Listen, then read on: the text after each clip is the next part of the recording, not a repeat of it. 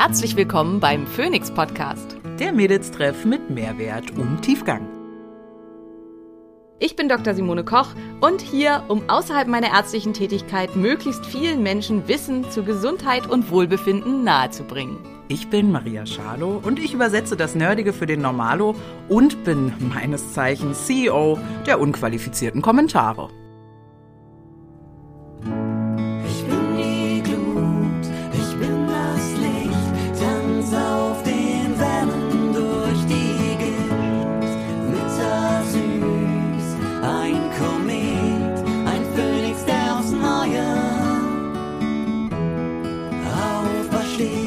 Dieser Podcast dient der reinen Wissensvermittlung. Es werden Angebote gemacht, wie du Dinge umsetzen kannst, um dein Leben zu etwas mehr Energie zu führen. Es wird jedoch kein Behandlungsverhältnis geschlossen. Gute Nahrungsergänzungsmittel sollten für mich verschiedene Kriterien erfüllen. Sie sollten nachhaltig und möglichst aus kontrolliert biologischen Inhaltsstoffen produziert sein. Sie sollten aus Deutschland stammen und sie sollten natürlich von hervorragender Qualität und sauberen Inhaltsstoffen geprägt sein. Hier kann ich euch alle Produkte von Naturtreu absolut ans Herz legen. Ihr bekommt hier Produkte wie zum Beispiel Nervenstärke, ein B-Vitaminkomplex mit aktivierten B-Vitaminen oder auch Blutkraft, ein Eisenkomplex kombiniert mit Fenchel, der weniger stark auf den Magen schlägt oder auch Flammengarde, die Zusammenstellung aus verschiedenen sekundären Pflanzenstoffen aus Weihrauch, Ingwer und Zimt, die dabei helfen können, Entzündungen vorzubeugen oder diese zu bekämpfen. Mit unserem Code Phoenix10 erhaltet ihr 10% auf alle Produkte von Naturtreu. Sponsor für diese Folge ist Brain Effect. Bei Brain Effect bekommst du Lifestyle-Produkte und Nahrungsergänzungsmittel in höchster Qualität aus deutscher Produktion. Mit dem Code DSK sparst du immer optimal auf die jeweilige Kategorie, aber auch 10% auf alle Produkte. Das bedeutet, die Kategorie, die gerade im Angebot ist, gibt dir 20% Rabatt. Die Kategorie, die nicht im Angebot ist, erhältst du immer 10% Rabatt. In einigen Wochen bekommst du 20% auf alle Produkte. Mit DSK liegst du also immer richtig. Guck mal hinein in die wundervollen Produkte von Brain Effect.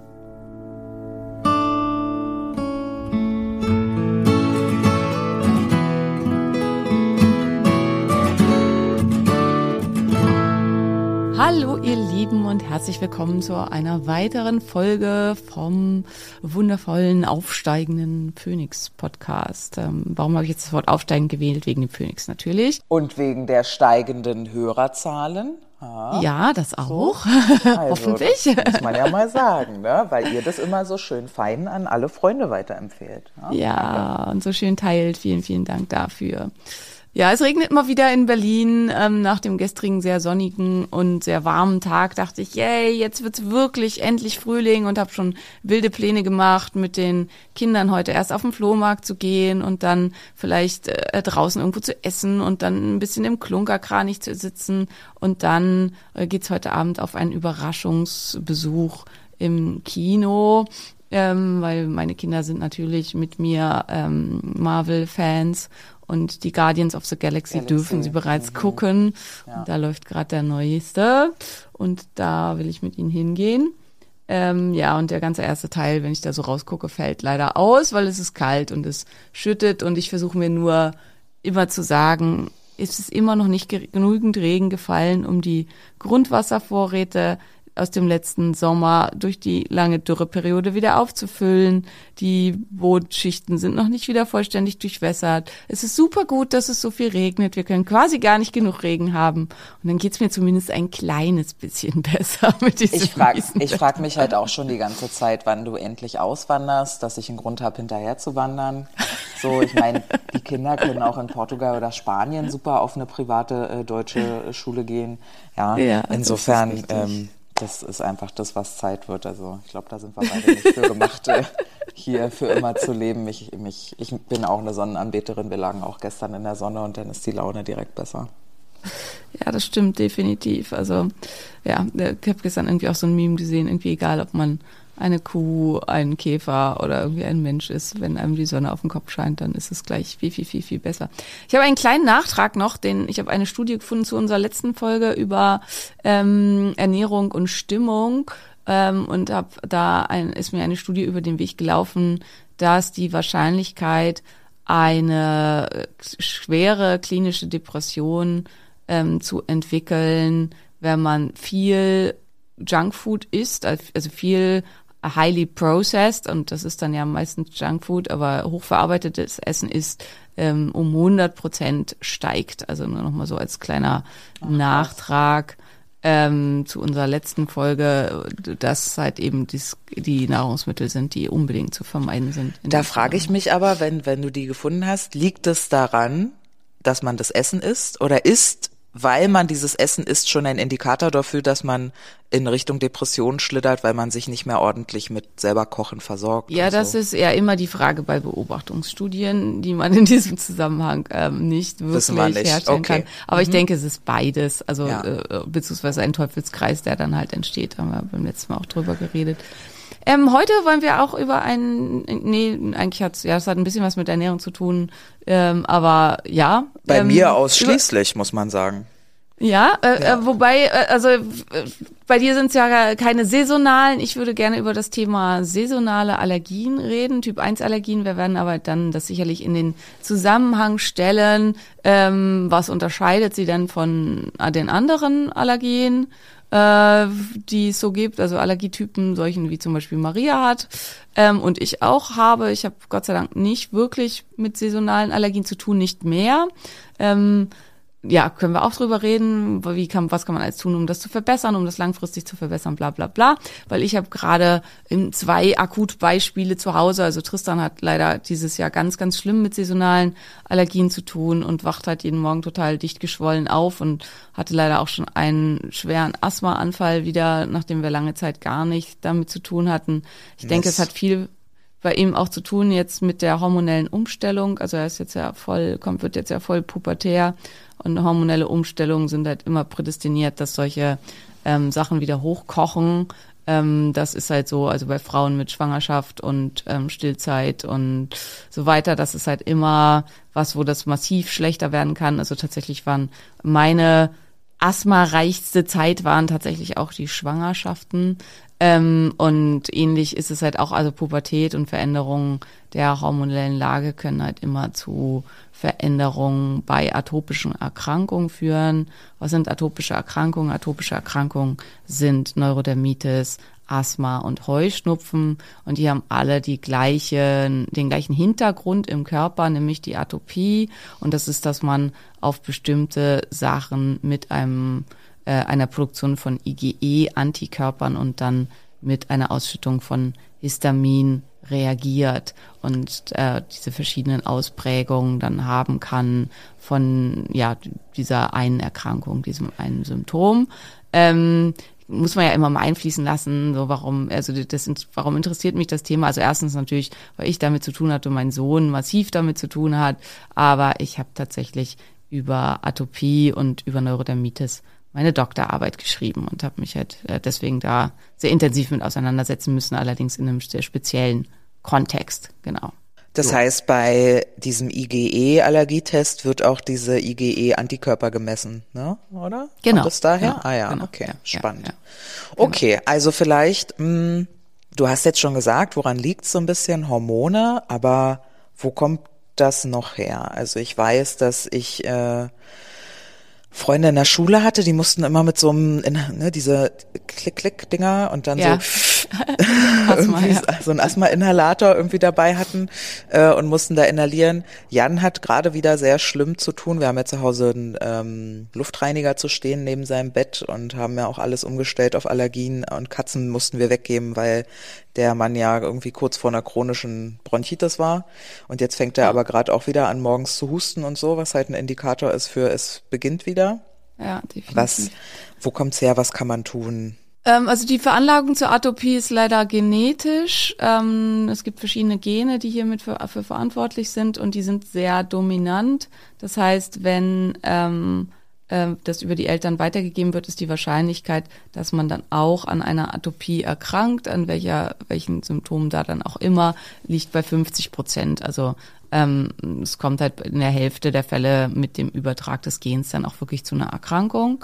Ähm, und dann spielt natürlich ähm, wie immer, also und dann in der, wie schlimm ist die Erkrankung, kommt es wirklich zu Symptomen und so weiter. Also das ist dann die vererbte Atopie-Neigung, ähm, kommt es dann wirklich zu Symptomen und so. Da sind ganz viele Faktoren mit drin. Und ein ganz starker Punkt ist natürlich wie immer ähm, der Darm, also ist die Darmgesundheit und ähm, dann die Gesamtentzündungslage. Desto stärker der Körper insgesamt zu Entzündung neigt, desto mehr ich mit chronisch stiller Entzündung auch zu tun habe, desto gesünder oder ungesünder der Körper ist, desto eher kommt es dann äh, durch Trigger zur Ausbildung ähm, ja von Allergiesymptomen und zu diese zur Freisetzung von Histamin, zur Mastel ähm, Destabilisierung und zu Symptomen in dem Bereich. Und da sind wir dann auch schon so ein bisschen dabei, was helfen kann. Ähm, also dies mit dem Hormonellen, das ist halt was, was, was solche Erkrankungen schlimmer oder besser machen kann. Tristan ist ja auch ähm, also hat das halt geerbt von beiden Seiten wahrscheinlich. Also ich habe damit zu tun und sein Opa hat ganz, ganz stark mit Allergien und ganz schlimmem Asthma und so zu tun. Also ich denke, er hat von beiden Seiten da eine Grundbelastung gehabt und hatte halt als Baby ja relativ schlimm Neurodermitis und ganz schlimm Asthma. Ähm, also für alle, die das noch nicht wissen, so ein bisschen Randstory zu mir und äh, zu Tristan. Tristan ist mit einer schweren Schädelfehlbildung geboren, mit einer ähm, schon in utero Verknöcherung der ähm, Pfeilnaht, der Sagittalnaht und das führt dann dazu, dass der Kopf nicht richtig wachsen kann. Also das hätte, wenn man das nicht operiert hätte, zu einem Dolchiocephalus geführt. Ich weiß nicht, einige kennen ja vielleicht noch irgendwie, die heißen, glaube ich, die Serie heißt, glaube ich, A die anderen oder so. Und das war so eine Alien-Serie und die hatten so nach hinten ganz weit ausladende Köpfe. Ähm, und so sieht dann tatsächlich so ein Dolchiocephalus aus, wenn man den nicht operiert. Also der wächst immer weiter nach hinten, weil er nicht nach oben wachsen kann. Man kriegt ganz doll abstehende Ohren, weil er halt auch sich zur Seite ausbreitet. Und ähm, ja, das Gesicht wird nicht beeinträchtigt, aber es sieht halt trotzdem ganz, ganz komisch aus. Und wir haben dann halt drüber nachgedacht, es hat keine Auswirkung auf die Intelligenz, im Gegenteil. Ähm, also rein historisch gesehen gab es mehrere Menschen mit Dolchiocephalus mit ähm, Randhochbegabung. Also zum Beispiel Mozart hatte wohl einen Dolchiocephalus. Ähm, aber ähm, wo wollte ich eigentlich darauf hinaus? Es ist halt was, also es sieht halt komisch aus und wir haben halt drüber nachgedacht und haben gedacht, okay, wenn wir das jetzt operieren lassen, dann ist er vielleicht äh, zwei, drei Wochen beleidigt mit uns, wobei er da ja noch ganz klein war. Also das musste mit fünf Monaten operiert werden. Wenn wir es nicht operieren lassen, ist er eventuell sein ganzes weiteres erwachsenes Leben äh, böse auf uns, weil wenn man das in dem Alter nicht macht, kann man es später nicht mehr machen, weil der Schädel dann halt einfach ähm, also fest in, in ist, dem ja. Alter fest Ja. ist, genau. In dem Alter war er noch nicht verknöchert. Also wurde Tristan mit fünf Monaten ähm, Schädelplatte entfernt und zwar neun mal zwölf Zentimeter, also fast der gesamte obere Schädel. Das war eine Riesen-OP. Ähm, das war ganz schrecklich natürlich für mich als Mutter. Ähm, war auch wirklich eine schwere Zeit. Es waren zehn Tage Intensivstation. Ähm, er hat Blutkonserven gekriegt. Es war, er hat eine dreifach IV-Antibiose gekriegt mit ZVK, alles drum und dran, ähm, was man sich so vorstellen kann. Ähm, wir haben es trotzdem sehr, sehr gut hingekriegt. Also ich habe durchgestillt, ähm, habe mich dann immer mit einer Leiter über sein Bettchen gelehnt und so, dass ich ihm dann da die Brust geben konnte. Tatsächlich war er dadurch nach einem Tag schmerzmittelfrei. Halt immer, wenn er ein bisschen gejammert und geweint hat, habe ich ihm einfach die Brust gegeben und das hat super funktioniert. Und die Schwestern und die Ärzte waren auch alle total beeindruckt davon. Ähm, und ja, ich denke auch, dass das schon auch für seinen Darm gut war. Nichtsdestotrotz, nach dieser Nummer, dreifach Antibiose etc., ähm, hat er dann eben ganz schweres Asthma entwickelt und ähm, eine schwere Neurodermitis. Und ähm, ja, das mit dem Asthma war wirklich, also auf das Asthma haben sich dann regelmäßig Bronchiditiden und mehrere Lungenentzündungen aufgepropft. Und wir haben wirklich die ersten ja, daraufhin das nächste Jahr im Prinzip haben wir vielfach mit dem Kind auf dem Petsyball die Nächte verbracht. Ähm, ja, fassen wir es kurz zusammen. Es war eine harte Zeit.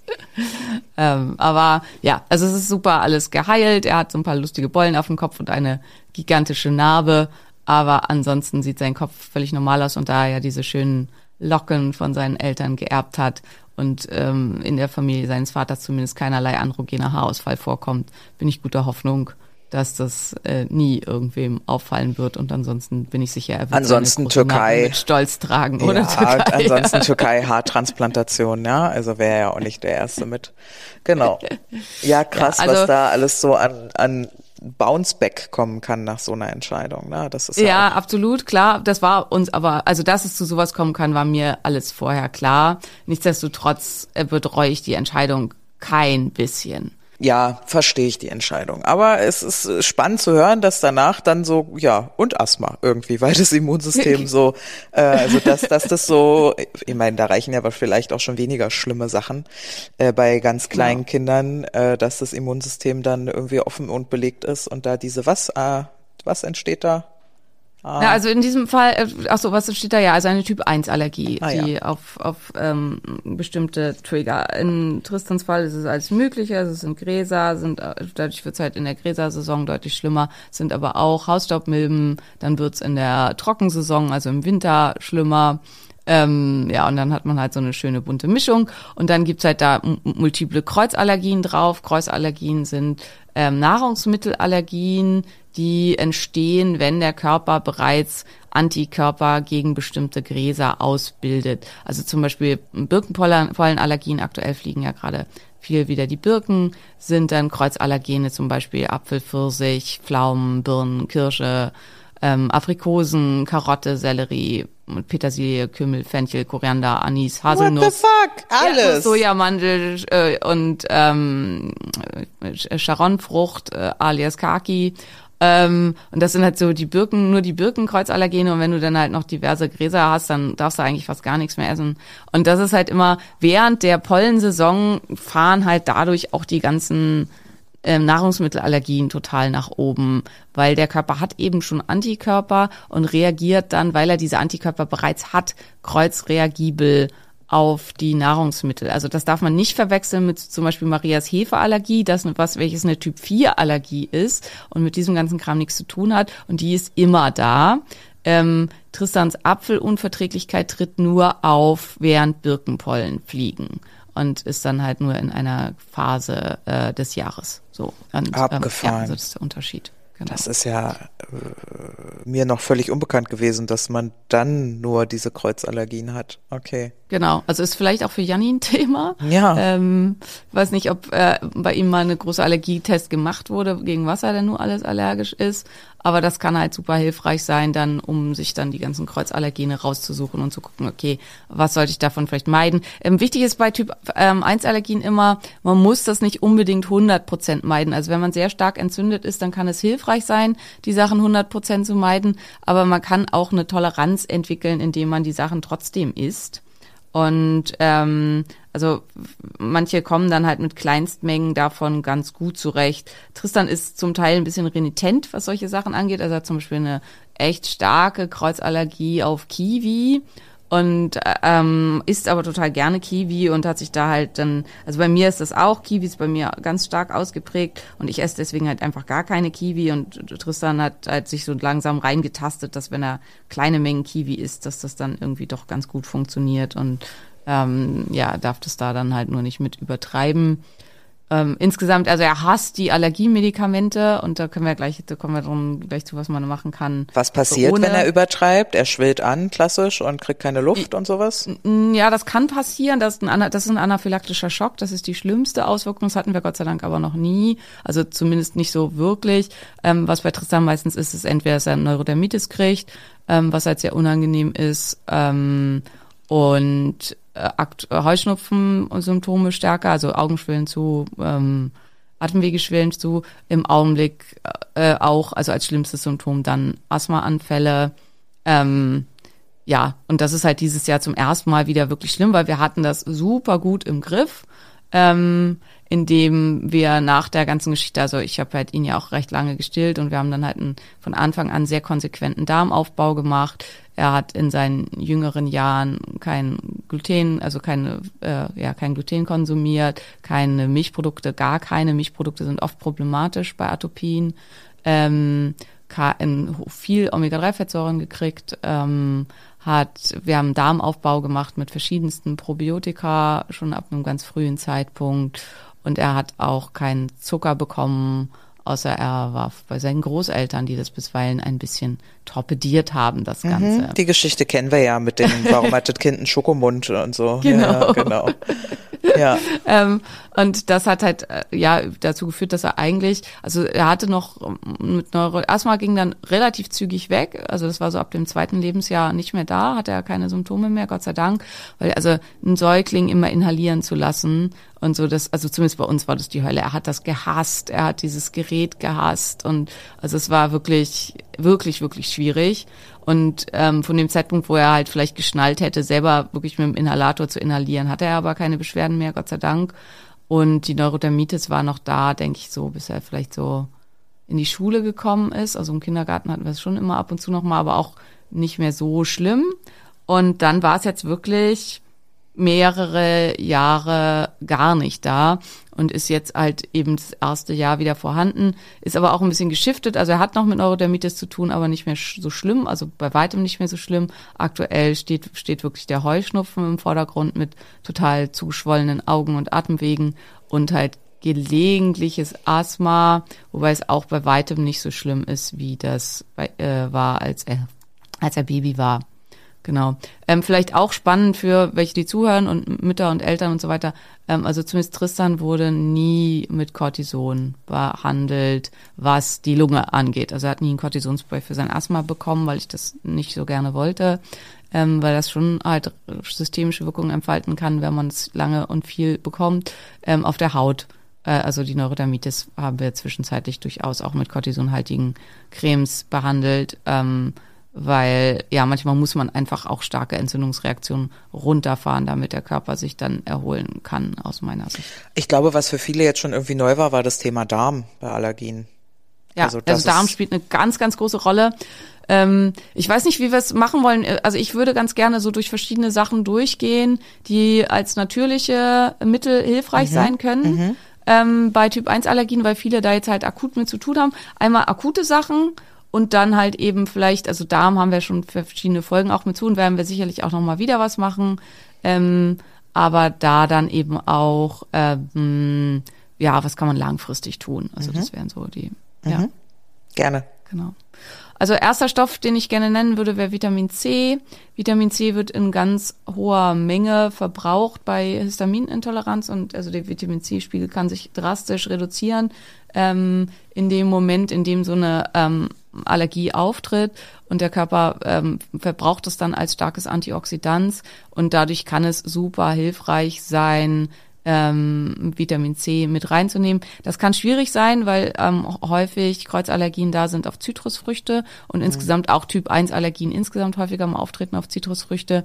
Insofern kann es sinnvoll sein, hier tatsächlich dann auf ein ähm, externes Vitamin C zuzugreifen wer das verträgt, ähm, kann verschiedene dann nutzen im Augenblick. Ähm, da muss ich nachher mal die Codes und so raussuchen. Äh, als ein Partner wäre Naturize. Die haben ein total schönes liposomales Vitamin C aus Sandorn. Und ähm, da muss man halt eben auch gucken mit der Verträglichkeit. Aber durch die liposomale Aufbereitung wird es total gut ähm, resorbiert und man braucht dann halt nicht so riesige Mengen und es ist flüssig und man kann das, also vor allen Dingen, wenn man halt auch bei Kindern rangeht, kann man das auch dann in Joghurt tun oder so, dann schmeckt der auch so ein bisschen fruchtig und wenn man dann halt noch was äh, Süßes sozusagen damit dazu gibt, dann kann das ja total hilfreich und äh, auch lecker sein und ähm, ja, genau. Dann der nächste Stoff, äh, also den viele auch kennen, ist Quercetin.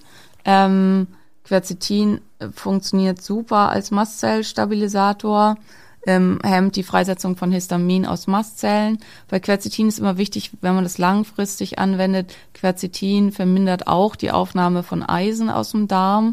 Ähm, optimalerweise sollte man Quercetin daher mit Eisen kombinieren und man muss das einfach mit auf dem Schirm haben, dass wenn man über einen längeren Zeitraum dauerhaft Quercetin einnimmt, dass man dann ab und zu auch mal den Ferritinspiegel bestimmen lassen sollte, vor allen Dingen auch bei Kindern. Ansonsten hat es eigentlich keine negativen Eigenschaften. Ähm, und ja, kann auch recht langfristig eingenommen werden und hat keine Nebenwirkungen. Äh, ist eine super, also auch bei Histaminintoleranz eine sehr, sehr gute Ergänzung und ähm, wird, also wird oft kombiniert und ist auch eine super Kombination mit Bromelain. Ähm, Bromelain ist auch ähm, ein Histaminstabilisator und ähm, hilft sehr gut bei Typ 1 Allergien. Da gibt's irgendwas von Naturtreu, oder? Quercetin genau, das Bromelain. von das ist Blüten Blütezeit. Ich bin da immer Blütezeit. Genau. Und das wäre auch das, was ich hier empfehlen würde. Das, was da ganz oft gefragt wird, ist, ja, Bromelain ist doch aus der Ananas. Bromelain kommt in der Ananas vor. Das hier verwendete Bromelain ist höchstwahrscheinlich, also ich bin da relativ sicher, nicht aus der Ananas, sondern wird chemisch hergestellt. Ähm, ist halt nur die Verbindung, die man ursprünglich mal aus der Ananas kannte. Selbst wenn es noch aus der Ananas käme, ist es halt einfach nur das Bromelain und hat mit Ananas überhaupt nichts mehr zu tun. Bromelain ist ein super Mastzellstabilisator, super wirksam, auch vielfach bei Histaminintoleranzen. Die Kombination ist für diese Menschen großartig. Trennt euch bitte von dem der Idee, das sei Ananas, weil viele Wie äh, trauen sich dann nicht. Birkenporling an der Birke und hat nichts mit der Genau, Birke weil zu viele tun. trauen sich dann nicht, das zu nehmen, weil ja, Ananas ist ja ein Mastzell-Destabilisator und so weiter. Äh, Das ist korrekt, aber es hat hier in diesem Fall überhaupt nichts mit Ananas zu tun. Ähm, Blütenrein äh, sollte in der Kombi, also bei starken Allergien, äh, äh, anfangs eingenommen werden mit dreimal zwei und dann kann man gucken, dass man nach und nach reduziert. Das ist eine therapeutische Empfehlung, gegebenenfalls mit dem Therapeuten absprechen, aber Blütezeit heißt es, sorry. Äh, genau, unser Code Phoenix 10, also wenn ihr es ähm, noch nicht auf, drauf habt, kriegt ihr 10% bei Naturtreu, wenn ihr zum ersten Mal bestellt. Also das ist super hier in der Kombination. Ähm, auch super hilfreich ist ein äh, deutsches Heilkraut, die Pestwurz. Ähm, Diese kann man trocknen und dann als Pulver zu sich nehmen. Man kann Pestwurz auch kaufen und wird dann mit 125 Milligramm Extrakt eingenommen. Ähm, Pestwurz ist auch ein Histaminstabilisator, der ähm, sehr, sehr gut wirken kann bei Typ 1 Allergien und da ja einfach sehr nützlich und sinnvoll ist. Ja. Ähm, soll ich gleich noch weitere Stoffe Ja, erzählen? Oder? natürlich. Ja? Na klar. Okay, gut. Ich schreibe mit für Janni. Ach so, sehr gut. ähm, dann, was auch hilfreich ist, ist wie so oft ähm, äh, Glutathion oder N-Acetylcystein. Ähm, also äh, N-Acetylcystein, also Glutathion ist das stärkste Antioxidant, was der menschliche Körper zur Verfügung stellt, was ubiquitär im ganzen Körper wirken kann. Man kann direkt Glutathion einnehmen. Ähm, gibt es zum Beispiel, also ich gebe euch jetzt einfach immer gleich mit dazu, ich hoffe, dass das alle fein finden, ähm, gibt es zum Beispiel bei Brain Effect, da würde man dann ein bis zwei ähm, Kapseln davon am Tag nehmen. Ähm, Code ist DSK, da müsst ihr gucken, ihr kriegt irgendwas immer zwischen 10 und 20 Prozent, je nachdem, welche Woche gerade ist. Und ähm, man kann aber auch die Einzelstoffe nehmen, aus denen der Körper dann ähm, Glutathion baut. Und das wären dann N-Acetylcystein, also Cystein, ähm, Glutamin und Glycin. Und die kann man halt eben auch einzeln zuführen. Und die, die am häufigsten im Mangel ist, ist ähm, Cystein. Und das nimmt man dann in der schon aktivierten Form zu sich als NAC, ähm, auch äh, N-Acetylcystein. Und ja, hat auch eine, dadurch eine stabilisierende ähm, äh, Wirkung und funktioniert auch bei Histaminintoleranzen und bei Typ 1 Allergien und ist da ja sinnvoll und hilfreich. Ähm, was interessant ist, ist, dass vielfach auch Brennnessel angeführt wird als was, was ähm, Histamin stabilisierend wirken soll. Gleichzeitig hat die Brennnessel selber aber super viel Histamin. Ich toleriere Brennnessel gar nicht. Also bei mir führt Brennnessel, wenn ich das einnehme, dazu, dass ähm, äh, bei mir meine, also ja, Histaminsymptome, so äh, äh, ähm, na, Allergiesymptome, Entzündungssymptome deutlich nach oben fahren. Ähm, bei Typ 1 Allergien, also jetzt unabhängig von der Histaminintoleranz, scheint es aber total sinnvoll zu sein. Also es gibt eine sehr große Doppelblindstudie mit ähm, 300 Milligramm getrockneter Brennnessel Und hier wurde Brennnessel, hat Brennnessel deutlich wirksamer gewirkt als das Placebo und konnte bei ähm, fast 60 Prozent der Menschen eine deutliche Linderung ihrer Symptome erzeugen. Also das heißt, auch Brennnessel wäre hier sinnvoll und hilfreich. Und ähm, Aber Ähm, als da Tee, als Pulver oder? ja, also es gibt zum Beispiel da, das heißt tatsächlich Silizium, ist aber ähm, ein Pulver aus Brennnessel und Ach- Ackerschachtelhalm von Lebenskraft pur. Und das kann man einfach dann ähm, in Smoothie einrühren oder was man sonst so trinkt und damit reinmachen. Ich habe das eine Zeit lang mir immer in den Kakao mit reingemacht, weil Silizium für die Haare und so. Und habe aber gemerkt, dass es mir nicht gut tut. Ähm, aber ich habe halt eher, ich habe halt wie gesagt keine Heuschnupfensymptome und auch kein Asthma mehr oder so, sondern bei mir sind es eher so dann so Histaminintoleranzsymptome. Und das läuft nicht immer miteinander einher. Ne? Nicht jeder, der histaminintolerant ist, hat eine ähm, Atopie und nicht jeder, der eine Atopie hat, hat eine Histaminintoleranz. Also eigentlich gar nicht. Es sind zwei völlig unterschiedliche Ge Genesen und Erkrankungen, aber beides basiert auf einer Histaminbasis. Und jemand, der beides hat, was halt zusammen auftreten kann, muss halt eben aufpassen. Also das ist nur das, worauf ich hinaus will. Aber es lohnt sich, also wenn man vor allen Dingen Typ 1 Allergien hat und mit Heuschnupfen zu tun hat, würde ich sagen, nach der Studie lohnt es sich definitiv Brennnessel mal auszuprobieren. Ähm, ja, genau. Und das Zeug heißt Siliziumpulver und ist halt Brennnessel und Ackerschachtelhalm. Und man tut halt gegebenenfalls für sein, was für seinen Heuschnupfen und auch gleich noch was mit für seine Haare. Erfreulicherweise gibt's inzwischen von Lebenskraft pur Silizium auch als ähm, ja, Extrakt sozusagen, also als Einzelsubstanz rausextrahiert, ähm, als äh, Tropfen. Und ich tue jetzt halt diese Tropfen in meinen Kakao und ähm, bin damit sehr happy für meine Haare. Genau. Ähm, auch da, ich versuche es gleich mal aufzuschreiben, damit ich es nicht vergesse. Ähm, LKP, ja, also damit wir euch das mit in die Shownotes setzen können. Sonst, ich hab's mitgeschrieben jetzt alles, was du gesagt hast. Also Sehr gut. Ja, also das wären so die Maßnahmen an natürlichen Substanzen, die man ähm, nehmen Ist kann, ja gar um nicht, Typ 1 äh, Allergen zu verbessern. Gar nicht ja gar nicht so, ne? nee, gar nicht so viel, hätte ich jetzt gesagt. Also Ach so, ich muss äh, aber man mehr, hat halt viel- mehr nehmen für die Hormone. Insofern. Ja, das stimmt, ja. Ähm, wobei das ist halt jetzt hier, ne, das ist ja, um die Allergie akut besser zu machen. Wenn ich sie langfristig loswerden will, dann ist es halt eben ganz viel Arbeit am Darm, den Darm aufbauen und so weiter. Und ähm, dann kommt halt schon eine ganze Menge Zeugs noch mit dazu. Also dann sollte man sich halt als allererstes mal angucken, wie ist es denn überhaupt um, um meinen Darm bestellt. Also Darm spielt hier wirklich eine ganz, ganz große Rolle. Man sollte natürlich auch alle anderen Allergene in seiner Umgebung meiden. Aber also das spielt halt äh, hier eine ganz große Rolle. Ähm, Und äh, Darm kümmern, damit meinen wir nicht, nur nochmal für diejenigen, die sich jetzt einen Heilpraktikertermin zur heftigen Darmspülung buchen.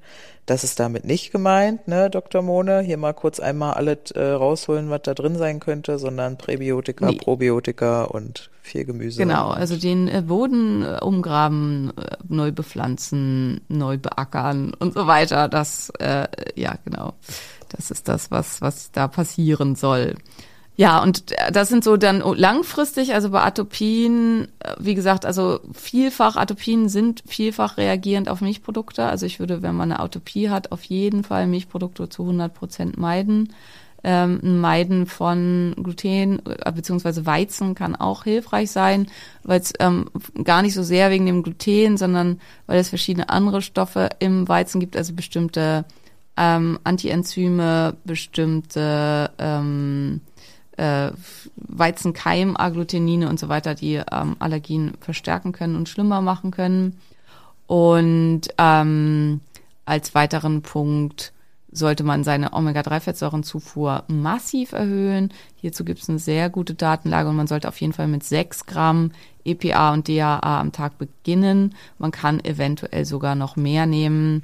Ähm, hier äh, ja, empfehlen wir Norsan, ähm, einfach weil es gereinigt ist, äh, also wirklich gereinigt, nicht nur untersucht, sondern gereinigt, ähm, aus Algen hergestellt wird, wenn man das Algenöl nimmt, eine super gute Qualität hat. Ähm, mit EM712 kriegt ihr auf die Erstbestellung bei Norsan ähm, 15 Prozent, leider nur auf die Erstbestellung. Aber wenn ihr auf euer Kind bestellen will, wollt, vielleicht hat euer Kind schon eine eigene E-Mail-Adresse. Ähm, ja, das wären so, so die Langzeitmaßnahmen, also wo man da gucken kann, dass man das da dann auch insgesamt verbessert. Gibt's denn, gibt's denn Studien dazu oder Wissen dazu, dass halt sowas wie in der Stadtleben da total scheiße eigentlich für ist wegen dem Feinstaub und sowas. Also Ja, gibt's so leider dieses ja. am Meer wäre gesünder und so, das Ja, ist tatsächlich am Meer so. wäre gesünder, das ist definitiv so. Also das sind jetzt so die Lebensstilmaßnahmen. Also erstmal muss man gucken in seiner Wohnumgebung. Also das Problem ist halt, wenn es Pollen sind und ähm, jetzt die saisonalen akuten Allergien, das sind ja Pollen, die sammeln, die halten sich in den Haaren, die halten sich in der Kleidung. Das heißt, das Erste, was man machen sollte, sobald man von draußen rauskommt, ist seine Kleidung komplett abzulegen und sich dann zu duschen. Mein Kind nimmt das etwas wortwörtlich und fällt im Flur aus seiner Kleidung und lässt die dann halt da auch liegen. Ähm, das bearbeiten wir noch. Aber ähm, grundsätzlich hat er es verstanden und wäscht dann seine Haare einmal durch und ähm, also zumindest wenn er dran denkt. Ne? Manchmal denkt er halt auch nicht dran und spätestens im Bett fällt ihm das dann wieder ein, wenn er dann merkt, okay, er schwillt dicht und alles. Hm? Ähm, mal gucken. Also das sind halt Sachen, wo wir noch mit dran arbeiten werden. Die Räume, in denen Allergiker leben, also die Typ 1 Allergien haben, sollten nach Möglichkeit keinen Teppichboden haben, nach Möglichkeit wirklich gar keinen. Also ich weiß nicht, wie es bei euch ist, auch wenn ihr irgendwelche Läufer oder irgendwas im Schlafzimmer habt, würde ich die aktuell entfernen. Haben wir nicht. Ähm, würde die rausnehmen. Ähm, es sollten keine Gardinen da sein, am Haben wir. besten auch gar nicht. Ja. Ähm, wenn die da sind, dann sollte man die jetzt mal waschen und danach die Fenster im Schlafzimmer grundsätzlich geschlossen halten. Ähm, wenn man mit Fenster aufschlafen will und so, sollte man wirklich versuchen, die Gardinen zu entfernen. Man sollte so Cover über dem Bett haben, wobei das halt eher gegen Milben ist. Ähm, damit sich das nicht in der Bettwäsche fängt, muss man die halt ganz, ganz regelmäßig waschen. Oder man muss halt eben das Fenster zuhalten, damit keine Pollen reinkommen und so weiter. Ähm, das ist halt zum Teil gar nicht so einfach, also das da so alles zu beachten. Ja. Man sollte möglichst auch keine Topfpflanzen im Schlafzimmer haben, weil hier, also hier geht es um Mykotoxine. Das Problem ist, der einmal angetriggerte Allergiker reagiert dann halt eventuell auf alles Mögliche. Und ähm, also jemand, der hat zum Beispiel sonst gar keine Probleme mit Katzenhaaren hat, kann halt sein in der Pollenzeit, dadurch, das ist so dieses, auch wieder diese Fasstheorie, es kommt halt immer was obendrauf und dann ist es halt eventuell einfach dann krass zu viel. Ein Luftreiniger, was ihr ja schon habt, kann wirklich Wunder wirken, kann super, super hilfreich sein. Ganz neu gibt's da gerade, also ich teste das gerade, ich habe da noch kein abschließendes Urteil zu in irgendeiner Weise. Ähm, ich teste gerade ein Gerät, was ähm, Sporenbildner in die Luft verstäubt. Und also es sind Bakterien. Und diese Bakterien, die fangen die Allergene ab und binden die sozusagen und fangen aber auch ungünstige Duftstoffe ab, äh, also ungünstige Gerüche, nicht Duftstoffe. Ähm, die werden zum Beispiel auch, ähm, hat mir gerade äh, jemand erzählt, der sich ganz viel damit beschäftigt, an Raststätten äh, jetzt verwendet, um halt ähm, so ja Uringeruch und so abzufangen und damit sich da keine ungünstigen Bakterien ausbilden. Und ähm, die werden halt dann in die Luft verstäubt. Und das Gute daran ist, die bilden sozusagen ja ein, eine Schutzpanzer um alles. Das heißt, desto länger man das Gerät verwendet, also es führt nicht so, nicht nur zu einem ähm, akut, zu einer akuten Verbesserung, wie jetzt der Luftreiniger, den ihr habt, der das halt akut aus der Luft ausfiltert, aber sobald du ihn ausmachst, ist es halt auch wieder da. Und die machen halt wohl, wenn das dann funktioniert, ähm, machen die eine insgesamte Veränderung des Raumklimas, die nachhaltig ist und halt auch bleibt in dem Moment, in dem das Gerät nicht läuft und in dem Moment, in dem irgendwas Neues dazukommt. Ähm, ja, ich, wir testen es, wie gesagt, gerade aktuell steht es bei uns im Schlafzimmer ähm, für Julian. Ähm, Julian hat halt in der Allergiezeit, also in der Pollenflugzeit, immer massiv mit Nasenbluten zu tun, was sehr, sehr unangenehm ist. Also weil er dann halt, sobald er sich anstrengt, niest, keine Ahnung, hat er jedes Mal sofort total Nasenbluten. Seitdem wir den verwenden, hat er kein Nasenbluten mehr. Hatte ich, glaube ich, schon in einer anderen Folge erzählt, ne? Egal. Ähm, Finde ich da halt schon ziemlich cool. Ähm, aber äh, also so mit ah, Gesicht dichtschwellen und so, das ist halt noch nicht ist nicht besser geworden, wobei man auch sagen muss, das tritt ja wahrscheinlich nicht während der Nacht auf. Ne? Also man merkt halt immer, wenn Tristan und Julian abends noch Fußball spielen waren zusammen und dann, dann sind sie beide am nächsten Tag total schlecht, ähm, was die Allergie angeht. Es ist halt gerade einfach massiver Pollenflug. Also das draußen aufhalten ist wahrscheinlich eher das Problem, als das im Schlafzimmer schlafen. Und wie Ja. gesagt, das mit dem Nasenbluten und so ist besser geworden. Ähm, ich denke, jetzt zieht dieser äh, Luftreiniger mal zu Tristan um. Also weil Julian ist eh ein paar Tage nicht da, weil der äh, ein sehr cooles Männerwochenende in Tschechien macht, ohne Strom und irgendwo in der Walla Pampa. Ähm, deswegen weiß ich da auch nichts, was, was die da so tun. Ähm, aber deswegen darf der jetzt, glaube ich, mal zu Tristan umziehen. Und ähm, dann gucken wir mal, wie sich bei Tristan das mit den Atemwegen verbessert oder ob es sich verbessert. Also weil ich will da jetzt noch nicht zu sagen zu dem Gerät, weil es halt für mich gerade noch absolut in der Testphase ist. Und das, was die Firma an Studien rausgibt, finde ich sehr vage. Also ich habe da jetzt ähm, nochmal nachgehakt und gesagt so hier, ja, ihr schreibt immer ja da in den Studien von und so. Und wenn man dann den Typen sucht, der die Studien gemacht hat, dann findet man, dass der, zwar, dass der da an der Uni in Israel irgendwo arbeitet und so, aber wirklich konkret was an Studien findet man nicht. Und ähm, und es steht auch nicht wirklich drauf, welche ähm, Sporenbildner hier verstäubt werden. Und das sind ja immer alles so Sachen, kennst mich ja, das will ich wissen. Ne? Also ich mache halt nicht für irgendwas Werbung, wo ich nicht verstanden habe, wie das funktionieren soll und warum das funktioniert und so weiter. Ja, ja, ja, das verstehe ich. Aber bedeutet das, dass es sich, wenn man diese ganzen Sachen in den Griff nimmt, dass es sich auch wieder verabschieden kann? Oder Ja, absolut. einmal Allergie? Nö, okay. Absolut. Also wie gesagt, Tristan war, ich würde sagen, fünf Jahre nahezu symptomfrei, also eigentlich vollständig, nee, nicht nur nahezu. Also hatte ab und zu so ein bisschen raue Haut und hat sich halt mal gekratzt und so. Das bleibt bei Atopikern immer. Also die haben immer eine empfindlichere Haut als andere und reagieren auf bestimmte Sachen empfindlicher und so. Ähm, das gar nicht, hatte ich glaube ich auch schon mal im Podcast erzählt, die Story, dass ich mit Tristan rumgespielt habe und also so, wir haben einfach ja Spaß gemacht im Badezimmer. Ich war gerade dabei, mich fertig zu machen und hatte mich halt abgeschminkt. Ich schmink mich ab mit Rosenwasser und dann habe ich ihn halt auch so da nach ihm nach ihm gesprüht quasi und dann hat er das halt auch so in seinem Gesicht verteilt und so und hatte halt eine krasse allergische Reaktion auf dieses Bio-Rosenwasser. Ähm, und sah echt am nächsten Tag aus wie Quasimodo, das arme Kind.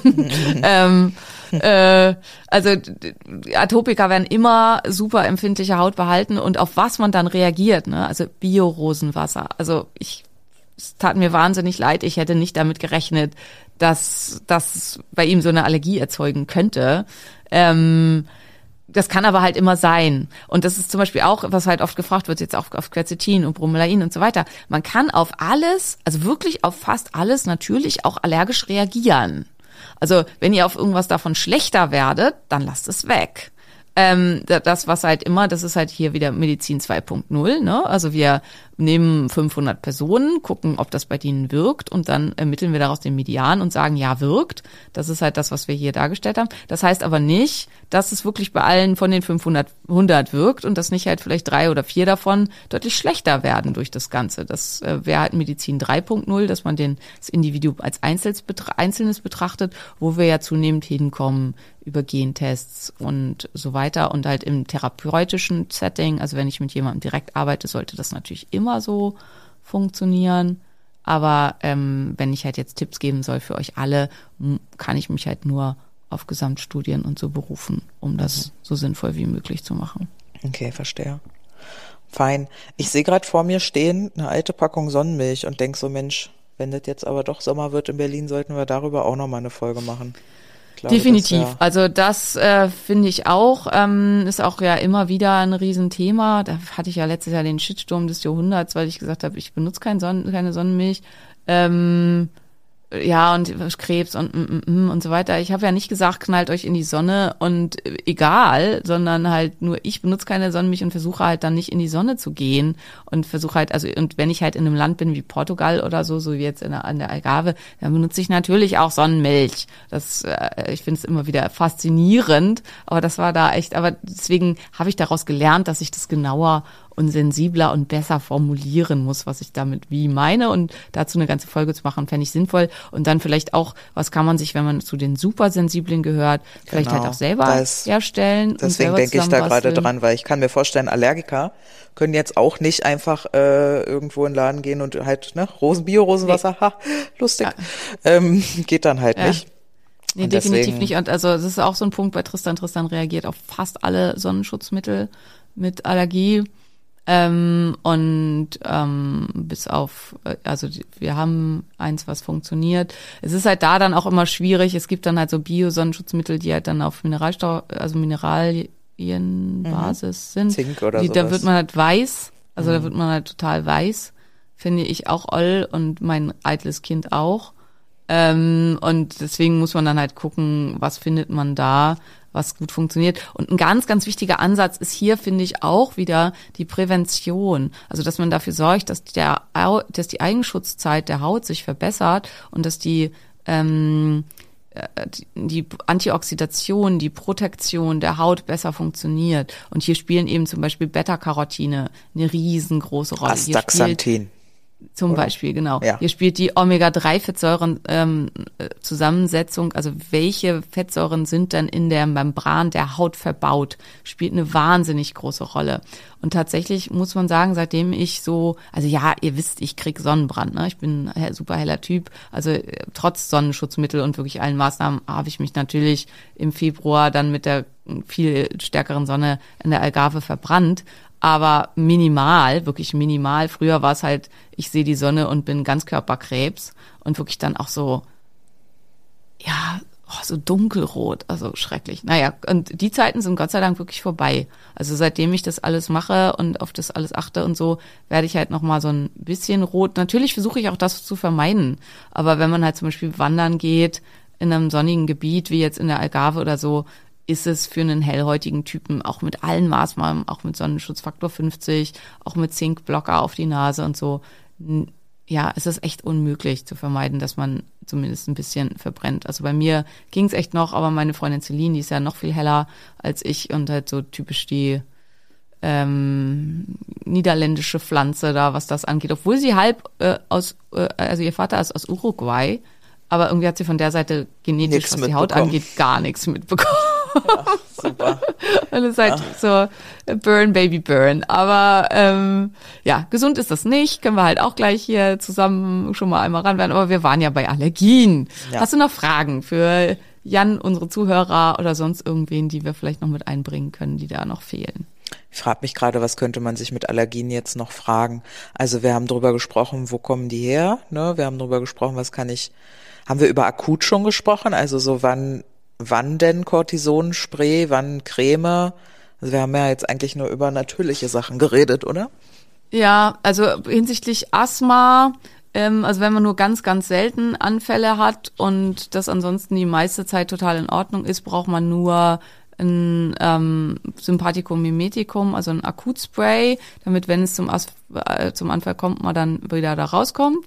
Ähm, und ähm, was wollte ich sagen? Äh, und ein Cortisonspray verwendet man nur, wenn man eben ständig Beschwerden hat. Also wenn man immer so ein bisschen giemt, also giemen ist, wenn man beim Einatmen so ein Geräusch macht. Ähm, das hört man manchmal, also meistens selber nicht. Wenn man es selber hört, ist es schon wirklich richtig schlimm. Ähm, aber also wenn euer Partner zum Beispiel dann auf eurer Brust liegt und sagt, du quietscht, ähm, das ist auf jeden Fall ein Alarmzeichen. Also habe ich zum Beispiel bei meinem ähm, ich weiß, ich weiß die Zahlen nicht, ob du mein dritter, vierter, zweiter, wie auch immer, Langzeitfreund, ähm, bei dem habe ich so Asthma diagnostiziert, dass ich halt bei ihm auf der Brust lag und sagte, ich glaube, du hast Asthma. Und das war total faszinierend, weil ich habe ihm dann halt ähm, äh, ihn das erste Mal ein Notfallspray äh, quasi inhalieren lassen und dann hat er gesagt, oh mein Gott, so fühlt sich das an, wenn man richtig atmen kann. Ich habe ein neues Leben, weil er quasi sein ganzes Leben lang eigentlich wahrscheinlich schon Atemprobleme hatte, das aber einfach nicht wusste. Und ähm, also bei solchen Leuten macht dann in der Akutbehandlung auf jeden Fall Cortison-Spray Sinn. Ziel soll, sollte es aus meiner Sicht bei Atopien immer sein, dass man das los wird und dass man halt eine Gesamtstabilisierung der Entzündungslage im ganzen Körper hinbekommt, vor allen Dingen dann auch über ähm, Darmgeschichten und dafür sorgt, dass man eben keine Beschwerden mehr hat. Boah, das ist ja eine furchtbare Shitshow. Äh, ich höre bei Jan auf jeden Fall auch irgendwas, ich weiß aber nicht, was es ist. Na gut. Ja, wahrscheinlich dann auch das, dieses Mhm. äh, Giemen, Ja, ich. Also, weiß gerade nicht, wie es sich anhört, aber irgendwas höre ich da auf jeden Fall. Aber seit der Ja, 100 Kilo also- wiegt, atmet der sowieso schwerer. Ja, aber dann wäre tatsächlich, also manchmal ist dann wirklich zu überlegen für einen Zeitraum X. Also das ist halt auch, also ich meine, ich hoffe, dafür kennt ihr und liebt ihr mich auch, dass ich halt Sachen immer versuche, differenziert zu betrachten. Und ich bin natürlich kein Freund von Cortison, aber das ist halt, hier sind wir wieder bei der Analogie, die wir halt auch beim Histamin hatten. Manchmal ist es einfach super wichtig, dass man erstmal den Waldbrand löscht, bevor man sich auf die Suche macht, wer den Wald angezündet hat. Weil während der Wald noch brennt, ist es halt ganz schwer, sich da zu bewegen und ähm, Ursachenforschung zu betreiben treiben ähm, und zu gucken, wer dafür verantwortlich ist, weil an, da, im Zweifelsfall äh, verbrennt man sich selbst dabei, ähm, um bei dieser Analogie zu bleiben. Und ähm, so ist es halt auch ähm, mit Cortison. Es kann manchmal wirklich einfach eine super Geschichte äh, sein, einmal alles zu löschen und dann zu gucken, aus welcher Richtung kam das. Wenn man so genauso weitermacht wie zuvor und gar nichts ändert, dann ändert sich natürlich auch nichts. Mhm. Ähm, aber äh, das ist halt ja nicht das Ziel. Und es gibt einfach, es gibt wirklich viele, wenn man eine komplette Darm Behandlung durchgeführt hat, wenn man das Mikrobiom des Darms äh, aufgebaut hat, wenn man Dysbiose verbessert hat, wenn man auch sonst, also Nahrungsmittelallergien gefunden hat, vielleicht auch Typ 4 Allergien oder Foodmap-Unverträglichkeiten, wenn man Giftstoffe aus der Rechnung rausgenommen hat. Also bei vielen ist halt auch, dass sie die ganze Zeit eine unterschwellige Giftstoffbelastung in der Wohnumgebung haben, zum Beispiel mit Formaldehyd oder mit oder irgendwie sowas aus irgendwelchen ähm, Sperrholzen oder so, die dafür gebaut wurden. Und wenn man sowas dann aus der Rechnung rausnimmt, dann fängt halt, fällt halt diese unterschwellige entzündliche Belastung im Körper, die die ganze Zeit da ist, weg. Und plötzlich sind halt auch die saisonalen Allergien weg. Ähm, weil das Fass halt so leer ist, dass sie dem Körper dann nichts mehr ausmachen. Hm. Ja, logisch eigentlich auch. Aber dafür müsste man dann wieder zur Umweltmedizin gehen und Proben einreichen von seinen Matratzen, Wänden, so, ne? Ja, Genau, das wären so die, die Sachen, die mir dazu einfallen würden. Und ja, wie gesagt, Luftreiniger, ähm, Wohnmaßnahmen und so kann auch alles super hilfreich sein. Und wirklich so simple Maßnahmen wie quasi an der Haustür aus den Klamotten fallen und sich einmal kurz unter die Dusche stellen. Auf jeden Fall das tun, bevor man ins Bett geht. Ähm, mhm. Das sind echt Maßnahmen, die wirklich schon eine Riesenveränderung bringen können. Und gerade was Atembeschwerden angeht, also dieses Beispiel halt von meinem Ex-Partner, ähm, ist halt zum Beispiel, also man kann wirklich über Jahre mit einem unterschwelligen Asthma leben und das erhöht das Risiko, dass man im späteren Leben dann eben tatsächlich eine ähm, chronisch obstruktive Lungenerkrankung entwickelt und im schlimmsten Fall äh, ein Lungenemphysem, was eine Erkrankung ist, die dann halt ähm, zum Tod führen kann, beziehungsweise eine Lungentransplantation notwendig machen kann. Das klingt jetzt wieder, das ist jetzt wieder wirklich den Teufel an die Wand und ganz, ganz böse, aber ähm, worauf ich halt hinaus will, klar, man kann auch an einem akuten Asthmaanfall versterben, das ist aber super, super selten. Das ist halt gar nicht das Hauptproblem, sondern das Hauptproblem sind die Folgeerkrankungen. Und das Problem ist halt immer, wenn man Mitte 20 ist, dann denkt man halt noch nicht an, was ist, wenn ich 70 bin oder so und denkt halt, ach, da komme ich da gut mit klar und, äh, und Cortison will ich nicht. Ähm, und Darmbehandlung will ich schon mal gar nicht und auf mein Morgenbrötchen ver verzichten auch nicht. Ähm, aber wenn man mit 70 halt äh, keine Luft, wirklich keine Luft mehr kriegt und jeder Tag nur noch eine Qual ist ähm, und man irgendwo liegt und darauf wartet, dass man eine Transplantlunge kriegt, ähm, dann denkt man, ach, hätte ich vielleicht doch mit 25 auf das Brötchen verzichtet. Ist halt, ist halt dann einfach kein Leben, ja. Insofern, ich habe das ja noch gerade schon geschrieben, eigentlich kein Problem, aber eigentlich, ja. Und ja, das aber ja. ja auch nur in der Akutzeit, ne? Genau, ja. Mhm. Also ja, wenn man halt äh, da akut, es gibt ja auch Menschen, die haben das ganze Jahr über, also die haben halt, wie gesagt, also die haben dann im, im Frühjahr haben die halt Pollen und im Sommer hin, also im Frühjahr haben sie Birkenpollen, dann Haselpollen, dann Gräserpollen, dann ist halt Spätherbst und dann fängt schon wieder die Heizperiode an und dann haben sie Milbe.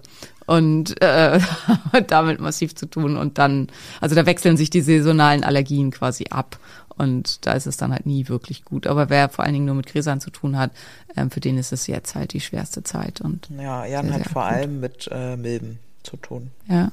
Ja, also für, ah, ja. für Milben habt ihr hoffentlich, da ist halt super wichtig, wirklich so Cover, also ja, Cover. Das, das äh, haben wir. Das, das war auch lustig. Es gibt so eine Billigversion natürlich, zahlt die Krankenkasse irgendwie, zahlt sie 15 Euro drauf, fertig. Und äh, wir haben aber pro Bettseite 180 Euro dazu gezahlt, weil das weil halt hochwertig. War hochwertig und du fühlst dich halt nicht an, als würdest du in gelben Säcken schlafen. So, es ja. knistert halt nicht und so. Ja, das Aber erinnere ja. ich auch noch damals, ähm, als wir das alles gebraucht haben, da haben die uns das auch vorgeschlagen, so diese von der Kasse. Und da habe ich damals aber sofort gesagt, so, äh, nee, lass stecken, das will ich nicht. Ja, ich, ja Schlaf ist halt auch einfach wichtig. Ja, ja, deswegen. Ja, ja, absolut. Und ich kann auf Plastik gar nicht schlafen. Also mhm. ist immer das Erste, was ich in billigen Hotels mache, ist dieses bescheuerte äh, Cover, was die über der Matratze haben, runterreißen. Also, weil ich, da habe ich das Gefühl, ich gehe ein. Also das ist, das, ich, das geht gar nicht. Also ich schwitze dann wie verrückt und oh, ich hasse das. Ich finde es auch ganz frech, sowas da drüber zu ziehen. Weil Ja, das dass ist halt also, die Matratze länger hält, ne? Dass Ja, halt nicht so so viele reinschwitzen. ist. Hm. ja, ja, verstehe ich, aber das, das, das, nee. Und nicht. Und nicht. Und Gut. Nicht, genau. Aber dann äh, sind wir, glaube ich, thematisch oder hast du noch was, wo du sagen würdest, das müsste rein in die Folge? Ich bin happy damit und hoffe, dass ähm, für euch viel Spannendes dabei war. Wie immer, also gerade bei solchen Folgen finde ich es immer total spannend, wenn ihr uns Feedback gebt. Gerne halt einfach unter, also am besten ist immer einfach unter den Podcast-Post bei Insta. Ähm, ich poste ja jede Woche ein Reel zum Podcast und da einfach, wenn ihr den Podcast gehört habt, gebt einfach Feedback, hat euch gefallen, sind Sachen dabei, die euch vielleicht sogar geholfen haben, ähm, war was Neues dabei, was ihr noch nicht kanntet, ähm, Sachen, die ihr schon ausprobiert habt, die euch vielleicht auch geholfen haben. Ähm, das ja mach- ist für uns total interessant und Genau. hilfreich. Genau. Und ansonsten so Gut. umständlichere Fragen könnt ihr mir immer stellen. Dann gibt's bald wieder eine Fragenfolge. Genau. Sehr gut. Gut, ihr Lieben, bis zum nächsten Mal. Bye, bye. Tschüss.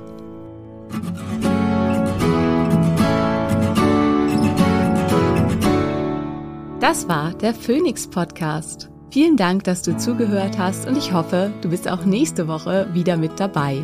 Mehr über mich und meine Arbeit findest du im Internet auf meinen diversen Homepages. Hey, wenn du bis hier aber gehört hast, ne? Und du hast mindestens einmal geschmunzelt, ich weiß das. Wir sind lustig. Und du hast das Sternchen noch nicht gedrückt. Dann mach das bitte noch und denk an den Liebesbrief. Küsschen!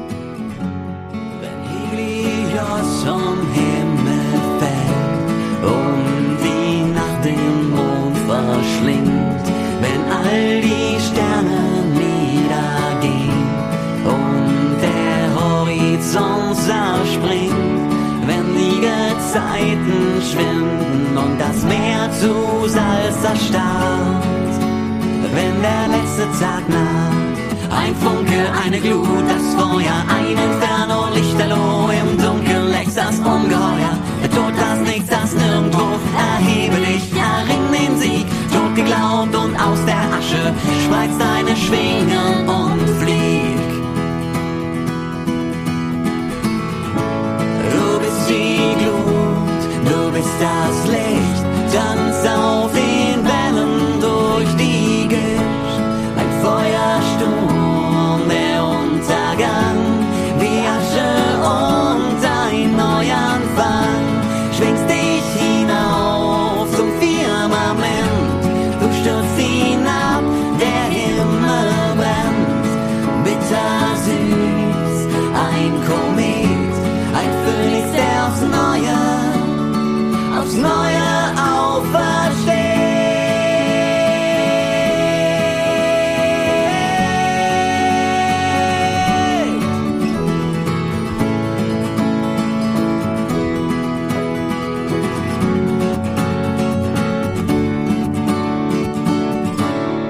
Titelmusik bzw. Abspannmusik hat dir gefallen? Dies sind Beauty and the Bard. Guck doch mal auf ihrer Homepage vorbei.